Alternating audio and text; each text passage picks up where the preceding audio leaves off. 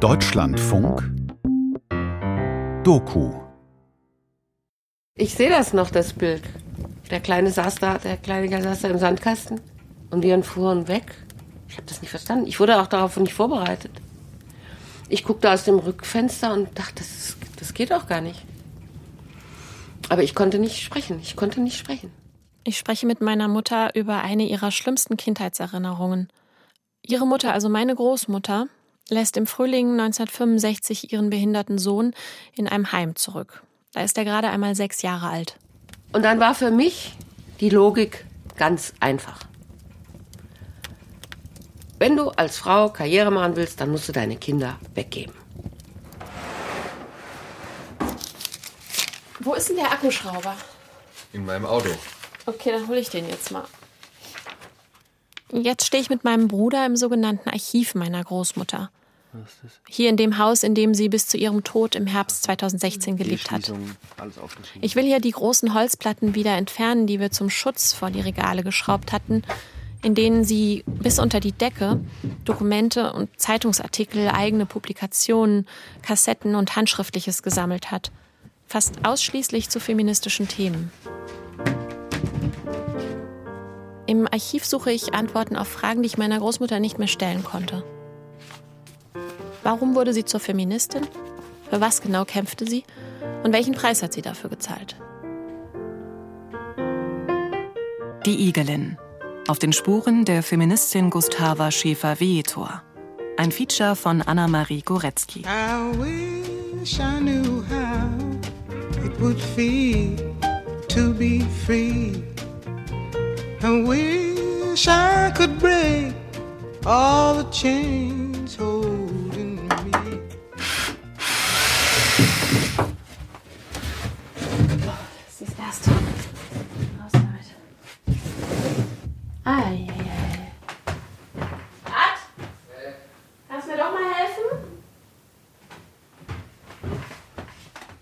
Hier verbergen sich die Schätze.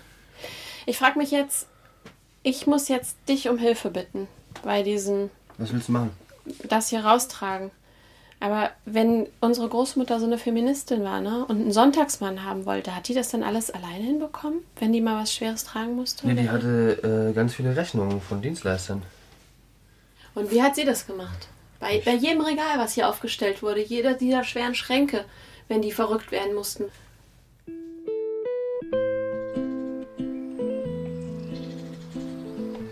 Das alte Fachwerkhaus hier inmitten des Solling, das ist ein ausgedehntes Waldgebiet im Weserbergland, haben Gustava und mein Großvater Gerwin gemeinsam gekauft. Das war kurz vor seinem Tod in Italien. Er hatte einen tragischen Autounfall, bei dem er unverschuldet ums Leben kam. Sie hat dann in ihrer Waldeinsamkeit, wie sie das immer nannte, allein weitergelebt. Bis 2016, also bis kurz vor ihrem Tod. Die Balken hängen hier echt niedrig und die Dielen knarzen. Der Blick aus den Kastenfenstern fällt auf Fichten, einen bewaldeten Hügelzug des Reierbachtals und die leicht geschwungene Wiese mit den Maulwurfshügeln. Deren Beseitigung hat Gustava täglich Kraft gekostet. Beim Durchforsten des Archivs wird sichtbar, wie sehr sie die Ungleichberechtigung zwischen den Geschlechtern beschäftigt haben müssen. Obsessiv hat sie da Zeitungsartikel und Publikationen aller Art zu diesem Thema gesammelt. Schimpfende Weiber und patriotische Jungfrauen. Frauen zwischen Kindern und Beruf. 4000 Jahre Patriarchat oder ist der Fortschritt eine Schnecke? Für wen hat sie nur so viel gesammelt? Schnipsel, Artikel, ganze Zeitungen, Magazine. Ich finde auch Kassetten. Diese ganzen Ordner, biografischen Notizen hiefe ich jetzt ins Auto und nehme sie mit nach Berlin.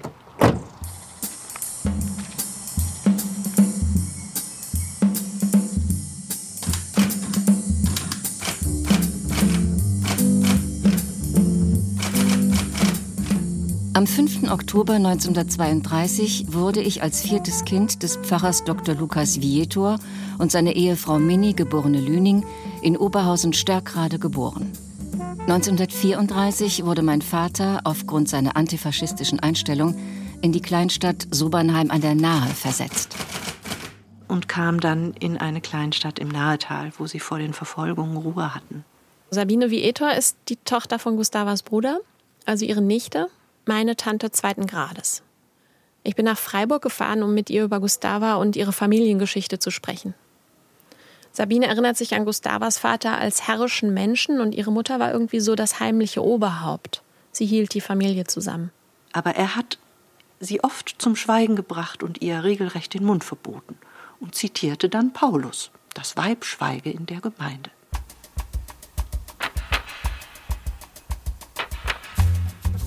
Mit dem Apostel Paulus habe ich ein persönliches Missverhältnis, weil er mit seinem Satz Mulia tatiat in Ecclesia durch meine Kinderstube geisterte und mich letztendlich zur Feministin gemacht hat. Wie das auf Gustava gewirkt hat, war mir gar nicht klar, aber ich finde es jetzt sehr einleuchtend, dass das natürlich mit der Zeit, sie hat es wohl öfter hören müssen und sie hat wohl auch öfter die Reaktion ihrer Mutter darauf gesehen, dass das mit der Zeit so etwas in ihr geweckt haben muss wie, also ich lasse mir als Frau nicht den Mund verbieten. Nach dem Besuch der dortigen Volksschule und des staatlichen neusprachlichen Gymnasiums legte ich 1952 die Reifeprüfung ab.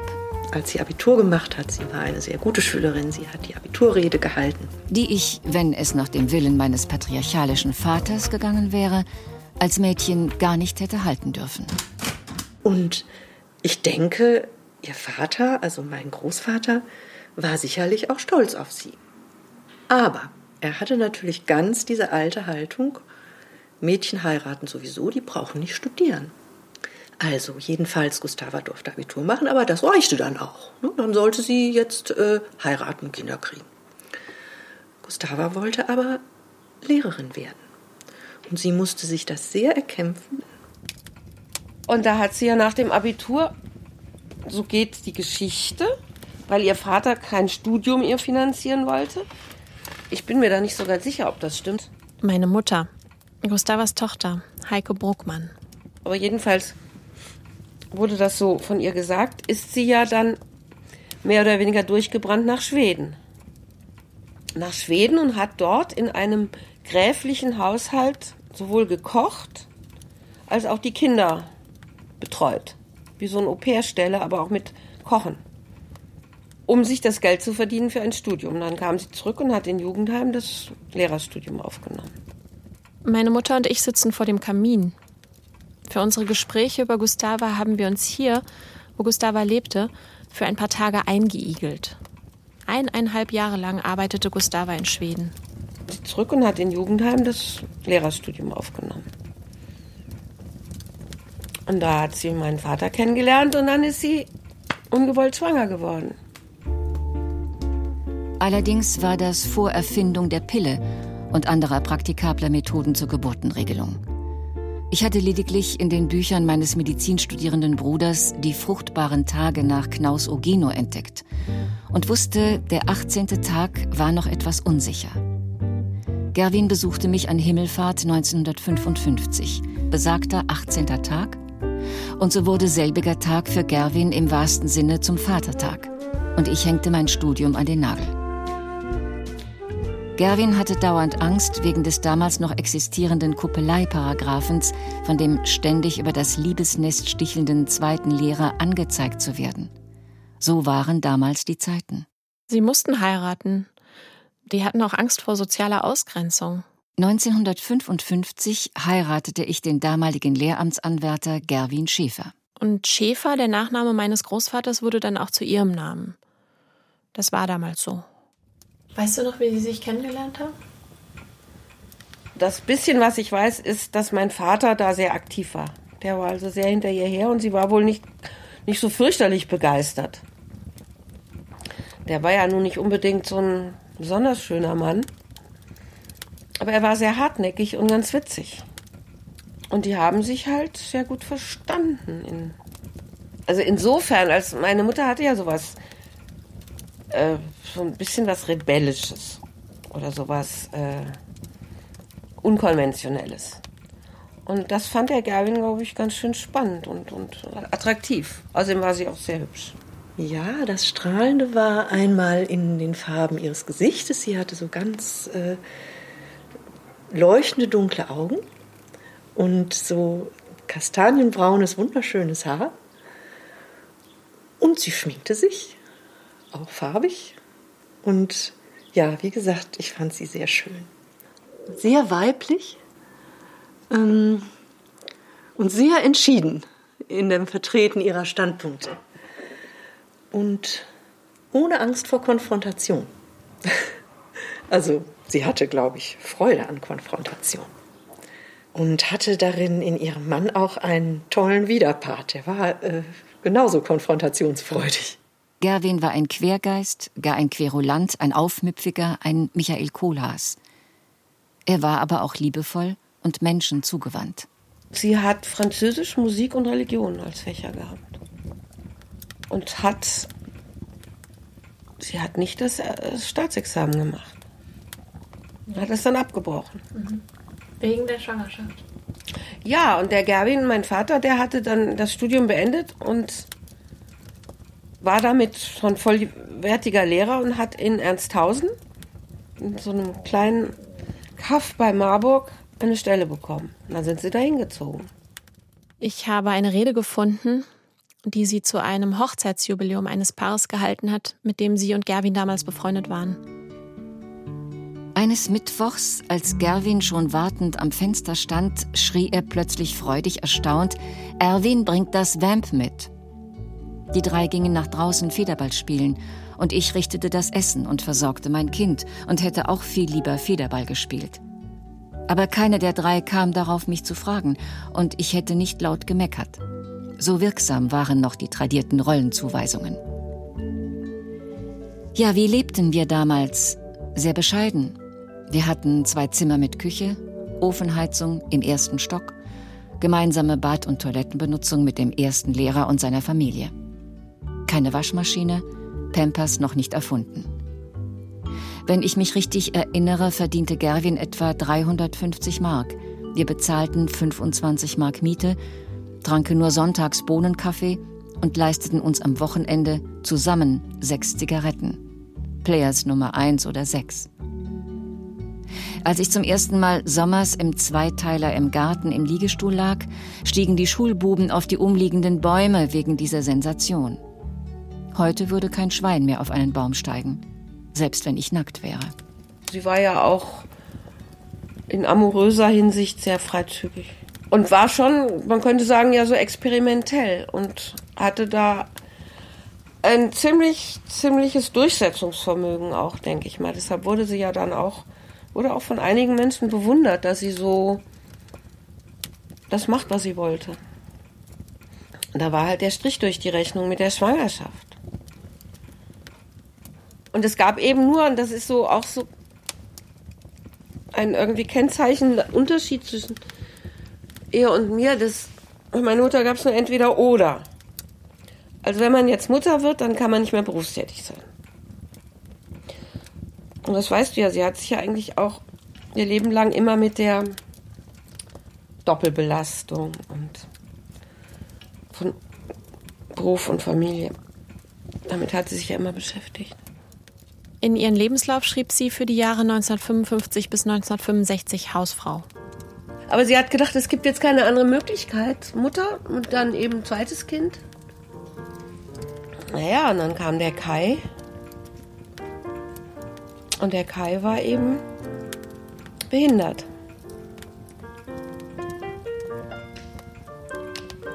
Und nachdem der Kai, also da überspringe ich jetzt einen Moment, also vier Jahre, mit vier Jahren, viereinhalb Jahren kam der Kai ja dann ins Heim. Und das, für mich war das ganz fürchterlich. Ich habe da so... Der da hustet, das ist Kai. In wenigen Tagen wird er 63 Jahre alt. Meine Mutter und er stehen sich sehr nah. Sie hat ihn für ein paar Wochen zu sich geholt, wie sie das oft tut und wie es übrigens auch Gustava oft getan hat. Kai wohnt noch immer in dem Heim, in das sie und Gerwin ihn damals gefahren haben, unter den traurigen und vorwurfsvollen Blicken meiner Mutter. Meine Tante zweiten Grades erinnert es aber anders als meine Mutter. Meiner Meinung nach wäre es anders gar nicht möglich gewesen. Und meiner Meinung nach hat es auch nicht mit Gustavas beruflichem Weg zu tun, sondern mit der Einsicht, dass die professionellen Kräfte Kai Entwicklungsmöglichkeiten eröffnen konnten, die ein Laie nicht eröffnen kann. Ja, ich würde eher sagen, sie hat sich beruflich verwirklicht, um diesen Kummer vergessen zu können. Und dann war für mich die Logik ganz einfach. Wenn du als Frau Karriere machen willst, dann musst du deine Kinder weggeben. Diesen konsequenten Gedanken hast du damals dann gehabt schon? Ja. So, na, so ist das. Und, und das nächste Wort, das will ich nicht. Ganz klar. Und ich werde, ich werde das Alternativmodell vorführen. Das habe ich mir wirklich, das kann ich mich noch erinnern. Aber da war ich nicht acht, da war ich 14. Da habe ich gesagt, ich bekomme Kinder ohne Beruf und ohne das alles und es klappt. Also so ungefähr, ich zeige es euch mal. 1965 setzte ich mein Lehrerstudium an der Abteilung für Erziehungswissenschaften der Justus-Liebig-Universität in Gießen fort. Ja, und da war sie die Woche über, war sie in Gießen. Und hast du sie vermisst, als sie dann da weg war, die ganze Woche? Nee, es war eigentlich ganz lustig mit dem Gerwin. Da muss, das war irgendwie so ein bisschen relaxter. Ich kam aus der Schule und er hat gesagt, ich habe eine schicke Dose aufgemacht. Na gut, er hat es schon versucht zu lernen. Gustava hat mir das mehr humorvoll erzählt. Sie haben das dann besprochen, dass an zwei Tagen in der Woche er kocht. Und dann kochte er immer Sachen aus Dosen und sagte dann so, und heute habe ich wieder eine Dose Leipziger allerlei aufgemacht und solche Dinge. Das schmeckte dann halt nicht so gut. Aber er machte es. Und sie musste ihn aber offenbar ein bisschen dazu erziehen. Und das war für mich auch interessant, das so mitzubekommen, wie so etwas mit Humor, aber durchaus nicht ganz ohne Widerstand, ein an sich von seiner Mutter verwöhnter Mann in der Lage war, im Zusammenleben mit Gustava doch umzulernen. Als ich nach Gießen kam, hat es nicht lange gedauert. Da haben wir den Seminardirektor abgesetzt und haben dann alles selber gemacht. Und in diesem Ambiente hat sich Gustava sehr souverän und äh, selbstverständlich verhalten.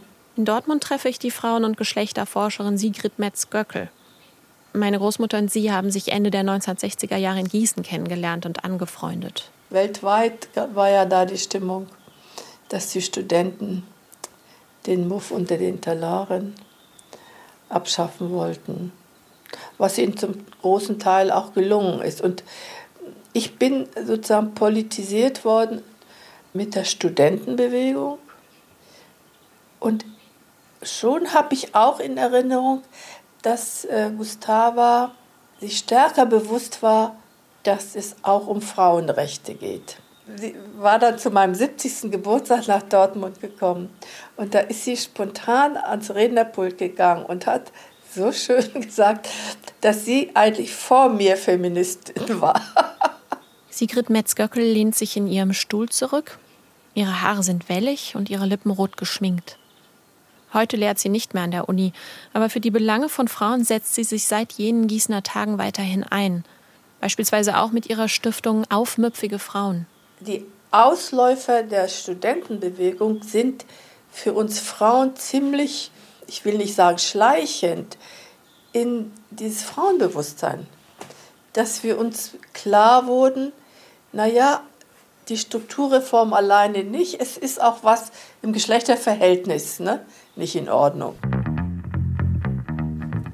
Es war 68, da war ich zwölf. Und das war eine Bewegung.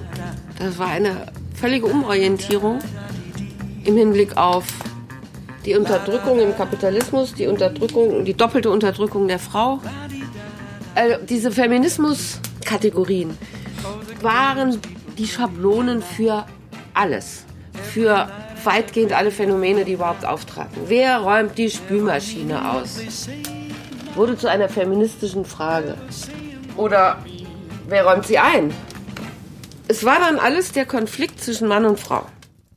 Gustava begann dann an der Gesamtschule Kirchhain in Hessen zu unterrichten, legte das zweite Staatsexamen ab und nahm mit 38, also 1970, ihr Zweitstudium in Soziologie, Politologie und Psychosomatik auf. Später dann auch noch Erziehungswissenschaften. Ihre Dissertation schrieb sie über Arbeiterkinder an Gesamtschulen. war damals genau das. Auf Kassetten, die ich hier im Archiv gefunden habe, interviewt Gustava eine junge Frau. Mich interessierten ja besonders die Arbeiterkinder unter den Gesamtschülern, ja. weil ich gerne wissen wollte, äh, wie werden die von der Gesamtschule gefördert und wie mhm. sieht das so im Kopf aus und was macht, bedeutet es auch fürs politische Bewusstsein. Das war damals so ein mhm. Thema, das hat mich damals sehr interessiert.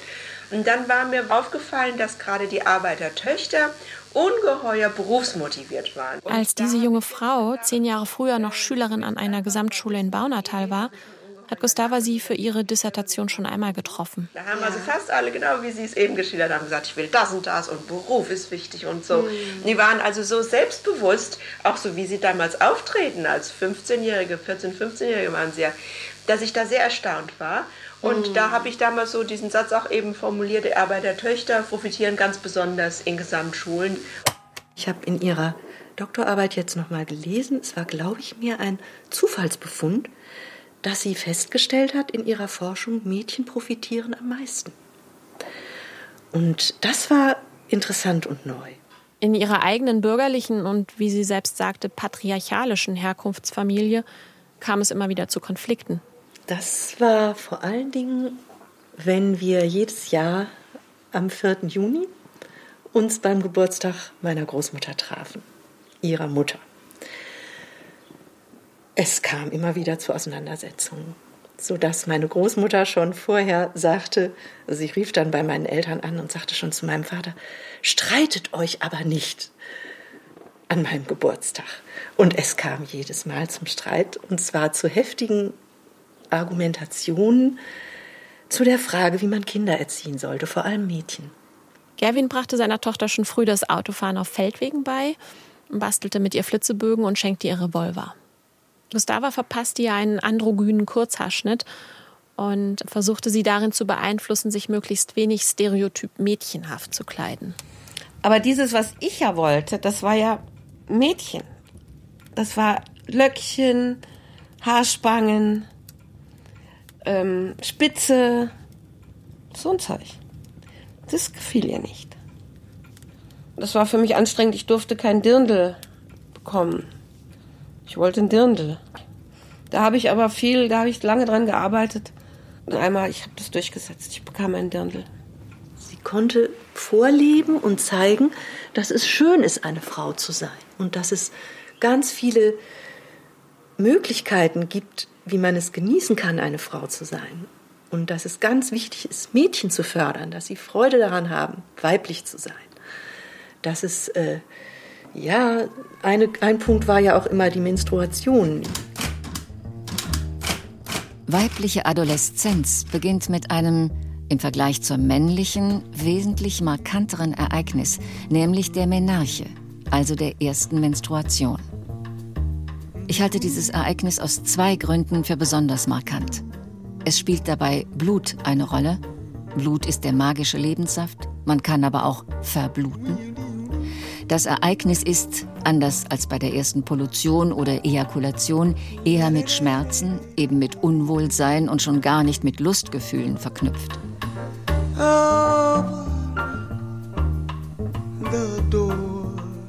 Wichtiger erscheint mir aber die soziale Beimessung, die dieses Ereignis erfährt zu sein. Es wird von der näheren Umgebung eher wahrgenommen und kommentiert, etwa in der Weise, dass gesagt wird, nun bist du eine richtige Frau. Aber darüber, was nun eigentlich eine richtige Frau ist oder zu sein habe, bekommt in dieser Eindeutigkeit kein Mädchen je vermittelt. Also das war eine ähm, unglaublich positive, schöne Erfahrung. Die erste Menstruation wurde ja gefeiert. Ja? Also, also die erste Menstruation, meine erste Menstruation, ich, mein, ich wusste ja, dass irgendwas sowas passieren wird, wobei ich meiner Mutter auch nicht ganz glaubte, weil die ja öfters mal meines Erachtens Sachen erzählte, die schräg sind. Aber dann fand das eben statt. Da war ich, glaube ich, ich war da 14. Und wir waren da gerade bei der Omi in Sovernheim. Und das war ein Sonntag. Mein Vater wurde losgeschickt, Binden in der Apotheke zu kaufen, was ihm sehr unangenehm war. Der, der brachte dann ein Paket mit, was in dicke Lagen Zeitungspapier eingewickelt war, als hätte er jetzt irgendwie irgendwas ganz, ganz verboten, also ein Kilo Heroin da irgendwo abgeholt. Aber uns wurde das gefeiert und es wurde eine Flasche Sekt aufgemacht. You making it hard to be true. Frauen sind von klein auf einem permanenten Entmündigungsprozess unterlegen. Ich will versuchen, das noch etwas mehr zu veranschaulichen. Dabei muss ich noch ein wenig beim Thema Sexualität bleiben, und zwar deshalb, weil der Tatbestand, dass der Mensch ein sexuelles Wesen ist, für Frauen eine in besonderer Weise diskriminierende Bedeutung hat.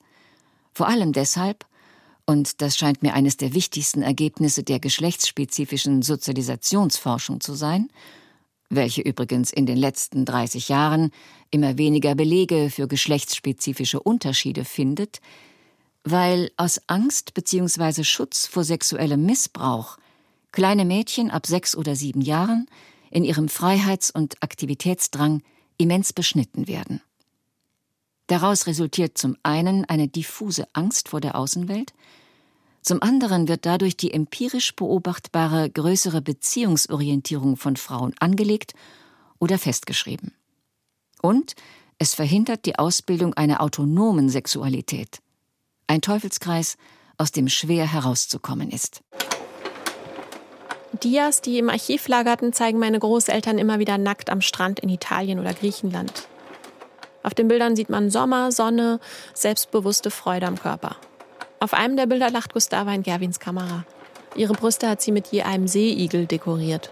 Und so, ne? Die erotische Anziehung, die zwischen beiden bestand, das spürte man übrigens auch. Das habe ich auch als junges Mädchen gemerkt. Das ist ein Paar, was sich liebt und was sich ganz sinnlich liebt ne? und das auch nicht verbirgt. Wir waren auch beide ein interessantes Paar. Die waren auch als Paar schon ein bisschen anders, finde ich. Die hatten schon auch eher eine Beziehung auf Augenhöhe. 1976 nahm sie den Doppelnamen Schäfer wie Etor an. Das hätte sie laut Gesetz schon 1957 machen können. Als Gerwin eine Professur als Soziologe an der Gesamthochschule in Kassel antrat, kauften sie das Haus im Weserbergland. Mit der noch druckfuschen Promotionsurkunde in der Tasche trat Gustava zum Wintersemester 1976-77 ihre Stelle in Göttingen an. Sie war nun an einem äh, Institut in Göttingen, pädagogischen Seminar, was relativ, sagen wir mal, konventionell und äh, dröge war auch. Wulf Hopf war ein Kollege von ihr. Heute ist er pensioniert und lebt in Berlin. Und da war sie schon so ein bisschen Paradiesvogel, sagen wir mal so im Erscheinungsbild und dann auch so in ihren Beiträgen und Interessen. Äh, bei uns, da, das war ja ein Männerseminar auch, ja, da waren die Frauen total in der Minderheit, die waren höchstens als äh, Mitarbeiterinnen in Projekten oder Hilfskräfte. Und von den Hauptangestellten war sie ganz lange die einzige Frau, verbeamtet. Mit Gustava Schäfer-Vietor zieht die Frauen- und Geschlechterforschung in den Lehr- und Forschungsbetrieb des Pädagogischen Seminars ein. Eines ihrer ersten Göttinger Seminare trägt den Titel Geschlechtsspezifische Sozialisation und Schule. Schreibt ihre Kollegin und Freundin Doris Lämmermöhle in der gemeinsamen Publikation Geschlechterspannung. Gustava setzte sich dafür ein, die Aufmerksamkeit ihrer Lehramtsstudierenden auf Beispiele offener Diskriminierung von Mädchen in der Schule zu lenken. In ihrem Seminar ging es zum Beispiel um das Problem der Feminisierung des Lehrerberufs oder auch die Gleich- und Ungleichbehandlung von Jungen und Mädchen in Lehrplänen und Schulbüchern. Damals gab es zum Beispiel noch Handarbeit für die Mädchen und Werken für die Jungen. Kurze Zeit später spiegelte sich das von ihr eingebrachte neue Lehr- und Forschungsgebiet in entsprechenden Magisterarbeiten und Prüfungsthemen, aber auch in einigen Lehrangeboten der männlichen Kollegen des Seminars, die offensichtlich angeregt durch die Innovationen ihrer Kollegin den Mut fanden, sich der Geschlechterfrage zu nähern vielleicht sogar sich ihr zu stellen. Wenige Jahre nach ihrem beruflichen Neuanfang starb Gerwin. Auf dem Weg in den Sommerurlaub in das gemeinsame Ferienhaus in Italien wurde er 1980 auf einem Rastplatz überfahren. Gustava war schwer verletzt. Es wurde nicht darüber gesprochen, nein. Und ich glaube, das war das einzige Thema, über das man mit Gustava nicht sprechen konnte. Sonst konnte man mit ihr über alles sprechen. Das ist ja auch so bemerkenswert, ne? Ja, wirklich. Das war natürlich halt dann mehrfacher Hinsicht ganz schrecklich. Da war sie ja nun wirklich vollkommen allein auf sich gestellt. Puh, ja, das hat sie ja eigentlich ganz gut bewältigt. In gewisser Weise erscheint es mir grotesk, dass man als Frau fast 50 Jahre werden muss, um durch einen ganz unfreiwilligen, unglücklichen Zufall überhaupt erst nach eigenem Entwurf leben zu können, ohne dass ein Vater, Mann, permanent sein Urteil abgibt. Das ist gut, jenes ist schlecht, tu dieses, lass das. Gustava fiel immer wieder in ein Loch, das steht in Briefen. Freunde fingen sie auf. Und Freunde standen ihr wohl auch beratend zur Seite, als meine Mutter, noch Jurastudentin, Gustava gegenüber die Absicht äußerte, jetzt ein Kind bekommen zu wollen. Da wurde hier eine Konferenz einberufen mit meinem Patenonkel und seiner Frau und, und sollte mir das ausreden. Hier, da hinten an dem ja. großen Tisch. Ja? Rainer und ich wurden hier einbestellt. Ja, und das war natürlich für meine Mutter dann ganz übel, dass ich, ich hatte ja noch keinen Studienabschluss. Tja, ich, habe immer zu meiner Tochter gesagt, seinerzeit, die ist ein bisschen älter als sie, die ist jetzt 29. Mhm. Flücht, man flüchtet dann von einer Abhängigkeit in die andere. Richtig, das stimmt, ja. Ohne das so zu, für sich selber so zu definieren. Mhm. Im Archiv finde ich eine Seminarvorbereitung aus dem Jahr 1982. In meinem Geburtsjahr also fahndete sie nach Gründen für die fortgesetzte Bildungsinferiorität der Frau, wie sie schrieb. Im gleichen Jahr beschäftigte sie sich und ihre Studierenden mit der Pathologie der Familie. Ich bin an ihre Großmutter gekommen durch die Seminare, die sie angeboten hat. Angela Isfording ist 57 Jahre alt und bei der Rosa-Luxemburg-Stiftung als Lateinamerika-Referentin tätig. Sie begleitet das globale Feminismusprogramm der Stiftung. Und bin so ein bisschen durch ihre Großmutter und die Zeiten natürlich auch dann zum Thema Frauenrechte gekommen. Also das erste Seminar bei ihr habe ich 1984 gemacht, habe ich in meinem Studienbuch nachgeguckt mit dem Titel Sozialpsychologische Aspekte nicht patriarchaler Kulturen. Und ihre Großmutter war eine sehr selbstbewusste, energische, engagierte, starke, durchaus auch strenge Frau. Also die konnte auch sowas, ähm, war das jetzt irgendwie für, für zum Feminismus nicht richtig passt, konnte auch so ein bisschen was Herrisches haben und äh, war aber sehr, ähm, die war sehr offen, also offen auch für Diskussionen. Die hat sehr gerne auch mit ihren Studierenden diskutiert und sich mit neuen Sachen auseinandergesetzt. Und die hatte auch ihre Fans. Nach Gerwins Tod nahm sie Freundinnen in ihr Ferienhaus in Italien mit. Auch die Pädagogin und Psychotherapeutin Ilse Lenski, die war ihre Kollegin am Göttinger Institut. Und wir sind dann in Bari in ein Restaurant gegangen. Und das war ein Restaurant, da waren außer uns eigentlich nur Männer. Und wenn da mal eine Frau war, war die immer in Begleitung. Und für mich war das auch so ein bisschen Luft anhalten. Wie, da gehen wir jetzt rein? Ja, sagt Gustava, natürlich, wir wollen doch essen. Und dann, das war für sie überhaupt kein Thema. Das war ihr Schnurzepiepe. Und dann guckte ein Herr immer zu uns rüber an den Tisch und ich habe mit dem geflirtet. Und dann sagten die, hast du gesehen, der guckt hier immer rüber. Und Gustavo sagt, wen meint er denn? Und äh, Ilona sagt, ja, weiß ich auch nicht. Da habe ich gesagt, ich glaube, der meint mich. Ja, wieso? Was machst du denn? Ich flirte mit dem, habe ich gesagt. Ja, was machst du? Ich habe gesagt, ich senke den Blick. Also, wenn der rübergeguckt hat, habe ich schnell weggeguckt, so auf den Tisch oder so, wie man das so macht.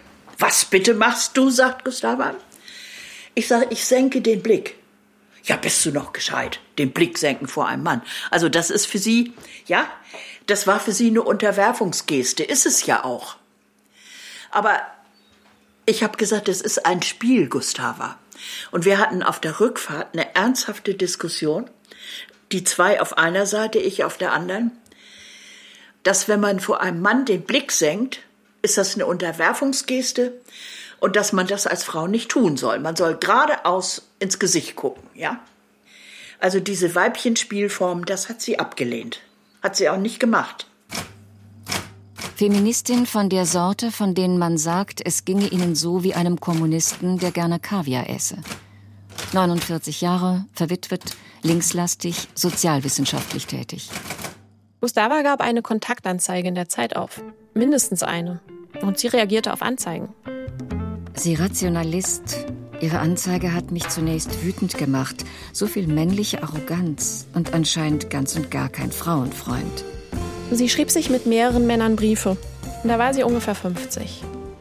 Wenn ich nicht schon Feministin wäre, könnte ich es jetzt geworden sein.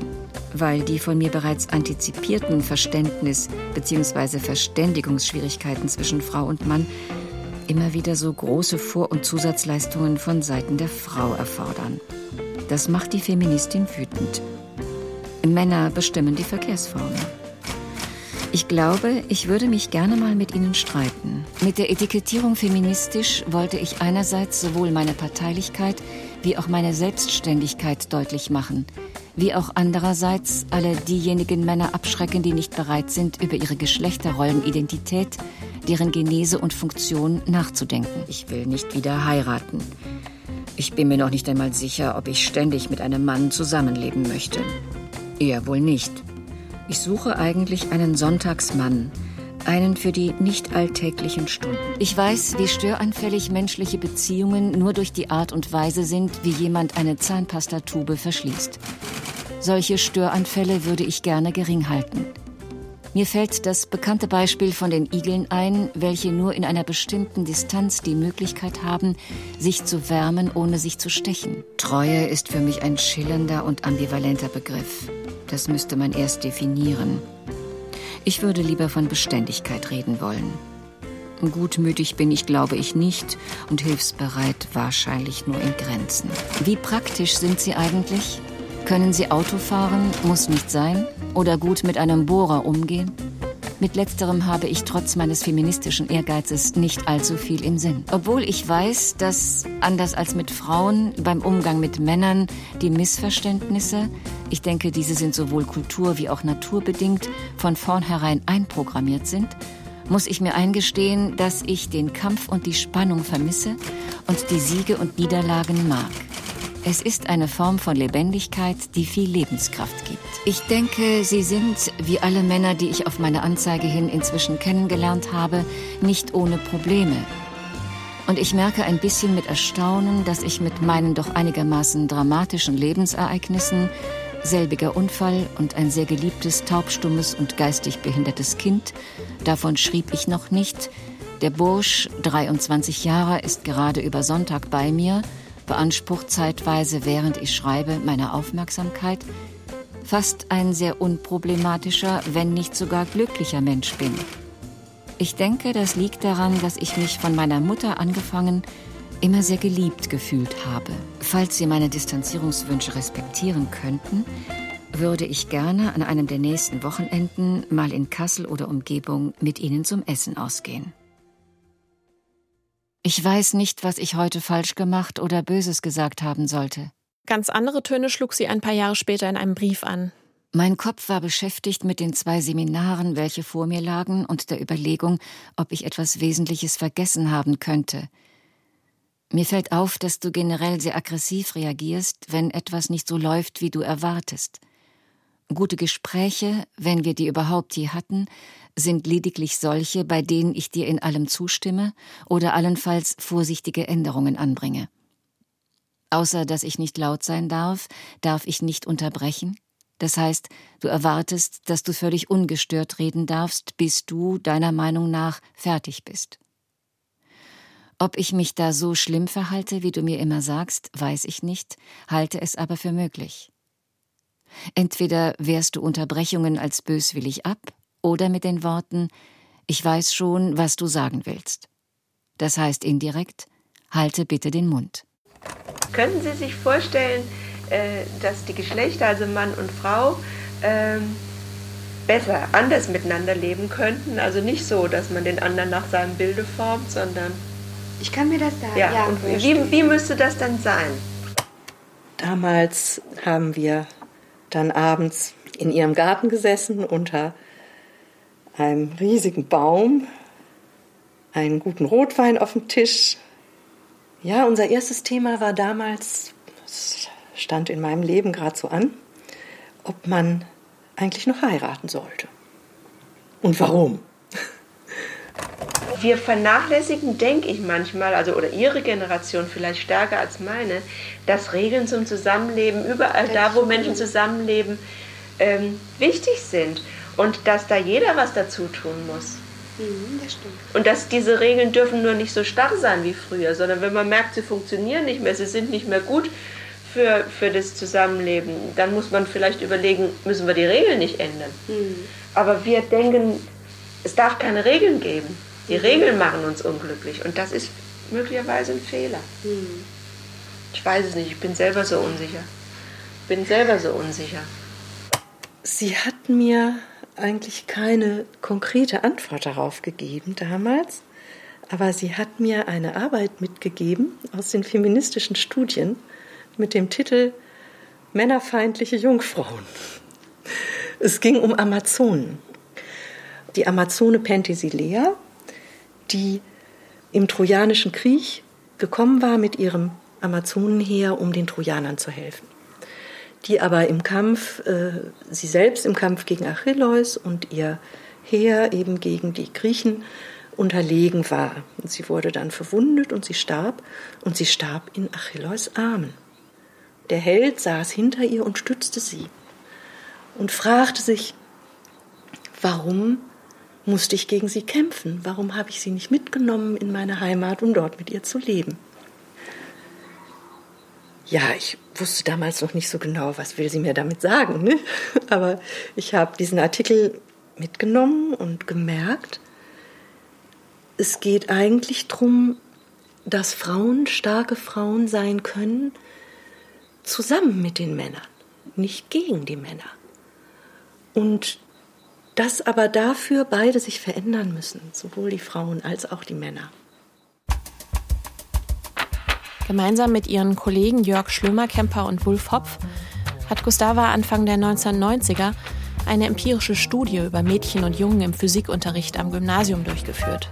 Das wird dann ziemlich kompliziert auch, dass man auf einmal dann äh, Mädchen hat, die sagen, das macht zwar sein, dass Mädchen allgemein äh, benachteiligt werden in Naturwissenschaften, aber ich bin gut.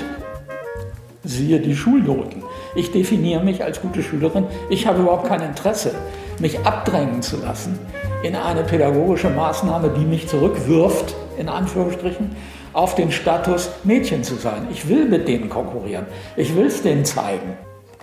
Eure Lehrer, genauer gesagt, auf die Idee gekommen, mal hin und wieder Mädchen und Jungen zu trennen im Physikunterricht.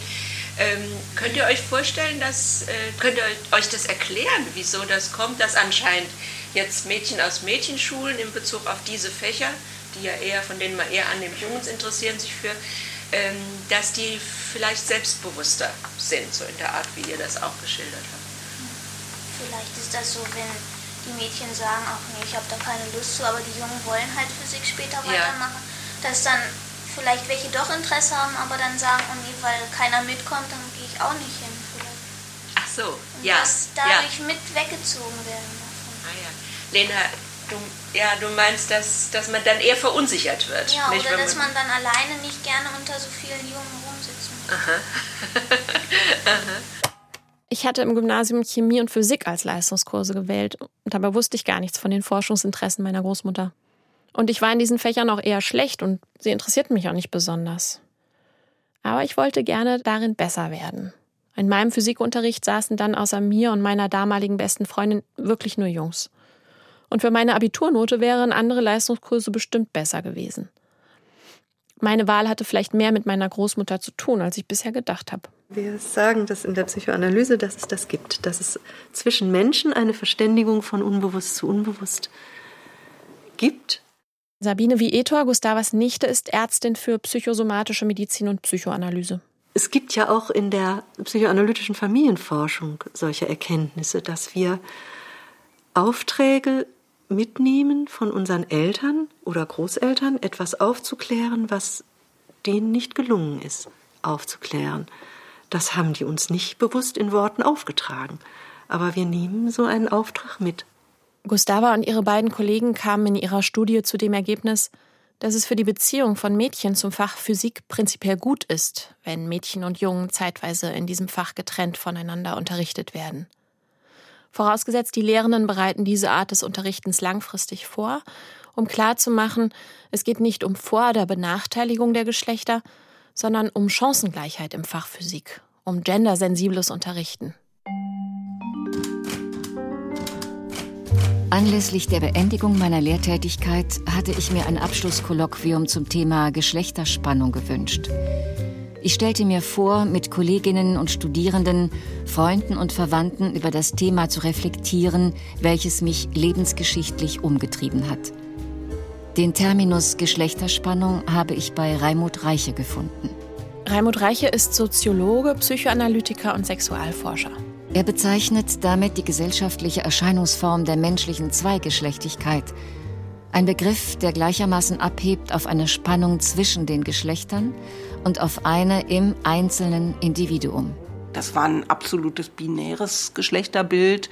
Also da gab es noch keine fluiden Geschlechtervorstellungen damals, ne? aber das lag ihr am Herzen und war ihr Thema. Ne? Also zu sagen, äh, wie werden Geschlechter äh, konstruiert durch Erziehung und wie könnten sie dann eventuell auch dekonstruiert werden. Wobei das mit dem Dekonstruktivismus kam ja erst ein bisschen später. Ne? Wie müsste meine Großmutter sich heute updaten, sozusagen diesbezüglich? Ich glaube, dass wir heute auch nicht mehr um so einen intersektionalen Zugang drumherum kommen. Und äh, den hatte sie damals nicht. Sie hat weder in ihrer Arbeit an die Erfahrung sozusagen der Arbeiterinnenbewegung angeschlossen, noch ähm, angeknüpft, äh, noch ähm, Thema Migrationshintergrund war auch keins. Homosexualität habe ich schon gesagt, aber vielleicht gehörte das einfach nicht zu ihrem Portfolio. Ich finde einen Brief, in dem ein Student Gustava vorwarf, zu sehr in Geschlechterpolaritäten zu denken. Über Homosexualität hinwegzugehen und die Frage, ob Männlichkeit ein biologisches Faktum oder ein kulturelles Konstrukt sei, erst gar nicht zu stellen. Systematischer zu erforschen, was von Mädchen und Jungen in verschiedenen Altersstufen als selbstwertrelevant erlebt wird, erscheint mir eine lohnende Aufgabe. Das schrieb sie in der Publikation, die aus ihrem allerletzten Kolloquium hervorging. In welcher Weise möchten Mädchen und Jungen denn überhaupt von anderen wahrgenommen werden? In diesen Kontext gehört auch die Frage nach der psychischen und sozialen Befindlichkeit von untypischen Mädchen und Jungen. Was meinte sie mit untypischen Mädchen und Jungen? Auch danach hätte ich sie gern noch gefragt.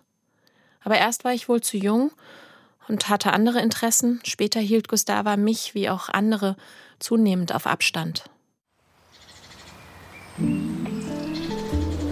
Ich habe immer gedacht, wenn Gustava wirklich Kontakt will, die hat ja immer geäußert, was sie wollte.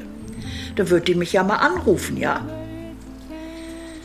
Und ich habe gedacht, ach, die Gustava, die hat ihre Beziehung und die will wahrscheinlich jetzt gar nicht mehr so Außenkontakte. Die ist da zufrieden, hat ein schönes Haus, tolles Grundstück, gute Beziehung und das reicht ihr jetzt. Und deswegen habe ich auch gar nicht nachgehakt. Gustava ist nach Gerwins Tod noch einmal eine ziemlich lange Beziehung eingegangen, wenngleich sie auch nicht mit ihrem Partner zusammengezogen ist. Sie bevorzugte ihre Waldeinsamkeit, wie sie das nannte. Ein Jahr vor ihrem Tod mit 82 Jahren hat sie den Mann sogar noch geheiratet. Meine Interviewanfrage hat ihr Mann abgelehnt. Es war wirklich eine andere Welt. Es war eine völlig andere Welt und all ihre Intellektualität und ihre, ihr sprühendes geistiges Leben, daran hatte er keinerlei Anteil. Und das hat mich gewundert, dass sie nicht mit einem Mann leben wollte, mit dem sie das teilen kann. Es kommt mir jetzt ein ganz komischer Gedanke. Vielleicht war das eine Art von Treue zu Gerwin, dass es nie mehr jemanden gab, der so sprühend und so leidenschaftlich wie Gerwin war, äh, mit dem sie hätte leben können. Und ich könnte mir vorstellen, dass viele der Männer, mit denen sie Kontakt hatte, äh, dass sie Angst vor ihr hatten, dass sie sich nicht getraut haben. Das könnte ich mir vorstellen. Aber das ist meine Fantasie. Die Veränderungen in meinem Lebensgefühl beschreibe ich als Verlust des Begehrens im weitesten Sinne. Und da ich jegliche Form der Ekstase liebe, empfinde ich einen großen Verlust. Die zunehmenden Beschränkungen, welche einem der alternde Körper aufzwingt, samt dem zunehmenden Erhaltungsaufwand, finde ich lästig. schrieb sie im Jahr 2002, also mit 70 Jahren. Der Blick in den Spiegel zwingt einen, sein Selbstbild zu revidieren, um sich überhaupt noch einigermaßen mögen zu können. Waren wir eigentlich angemessen darauf vorbereitet? Und so der Körper, der sonst selbstverständlich war und mitgemacht hat, das hat man sich gar nicht, gar nicht drüber nachgedacht. Auf einmal fängt er an und sagt, stopp. Das ist eine Kränkung. Da ist man narzisstisch gekränkt. Nichts ist mehr so zentral wichtig. Nichts muss unbedingt erreicht oder erworben werden. Ich empfinde die Veränderungen als eine Art Nivellierung der Gefühle. Himmelhoch jauchzend, zu Tode betrübt, kommt kaum vor. Oder einfacher ausgedrückt, als Erwartungsverlust. Wenn man sein Leben so gelebt hat, wie man das wollte, wenn man selbstbestimmt gelebt hat, dann hat man im Alter auch eine reiche Ernte. Und wenn man sich ganz verbuddelt, was sie offensichtlich leider gemacht hat, dann hat man den Blick nicht auf die Ernte vom Leben, sondern auf den Verlust. Mit 78 Jahren kündigte sie ihr Emma-Abo. Liebe Frauen, hiermit kündige ich mein Emma-Abonnement zum nächstmöglichen Zeitpunkt. Ich gehöre wohl mit zu den ersten Abonnentinnen, entdecke aber immer häufiger, dass manche Artikel von mir ungelesen bleiben, was sicher auch mit veränderten Leseinteressen aus Altersgründen zu tun hat. Mir tut es so leid mit den letzten Jahren. Ich finde, das hätte man so anders machen können. Das hört sich so an, als ob dieser ungebrochene Wille, den ich immer bei ihr so gefunden habe, ja? Als ob der durch irgendetwas, vielleicht durch eine Krankheit oder so, beschädigt wurde und sie ihre Autonomie aus den Händen gegeben hat. Das macht mich jetzt sehr traurig. Zuletzt habe ich Gustava im Krankenhaus gesehen, im August 2016. Ihre Haare waren ganz grau, ihr Gesicht fahl und sie redete leise und unverständlich. Ich hielt ihre Hand und streichelte sie und sie erwiderte sogar noch mit leichtem Händedruck meine Zärtlichkeit. Nach unserer letzten Begegnung dann legte ich mich auf eine Wiese am Weserufer und schlief ein. Ich hatte mich den ganzen Tag schon darüber gewundert, dass ich so müde bin und diese Müdigkeit einfach nicht los wurde. Ich war schwanger. Dass ich eine Tochter bekam, hat Gustava nicht mehr erfahren. Ich denke, es würde sie freuen, dass ich ihr und ihrem Feminismus nachspüre und dafür kreuz und quer durch Deutschland fahre und mein Mann natürlich genauso für unser Kind da ist wie ich und wir uns auch sonst Haushalt und Erziehung teilen. Bestimmt hätte sie dabei gerne zugeschaut. Hier und da vielleicht ein bisschen gestichelt, aber prinzipiell wohlwollend. Und natürlich immer aus der richtigen Distanz. Gerade nah genug, um sich ein bisschen zu wärmen. Nach rückwärts blicken macht nur Sinn, will ich erkennen, wer ich bin. Doch ganz im Ernst, wo blieb die Zeit? Wie kann es sein, dass diese nahen Tage fort sind, für immer fort und ganz vergangen? Noch spürt man Kinderatem auf den Wangen von meinen euren. Fort mit der Klage. Der Mensch ist das, was er erinnert. Er lebt, solange man an ihn denkt, ihm Dankbarkeit und Liebe schenkt. A stick a stone. It's the end of the road. It's feeling alone. It's the weight of your load. It's a sliver of glass. It's life. It's the sun. It's night. It's death. It's a knife. It's a gun. A flower that blooms. A fox in the brush. A knot in the wood. The song of a thrush. Die Igelin. Auf den Spuren der Feministin Gustava Schäfer-Vietor. Ein Feature von Anna-Marie Goretzky. Es sprachen Elisabeth Hartmann, Regina Spindler und die Autorin. Ton und Technik Michael Morawitz und Oliver Dannert. Regie Philine Fellhagen. Redaktion Tina Klopp. Eine Produktion des Deutschlandfunks 2021.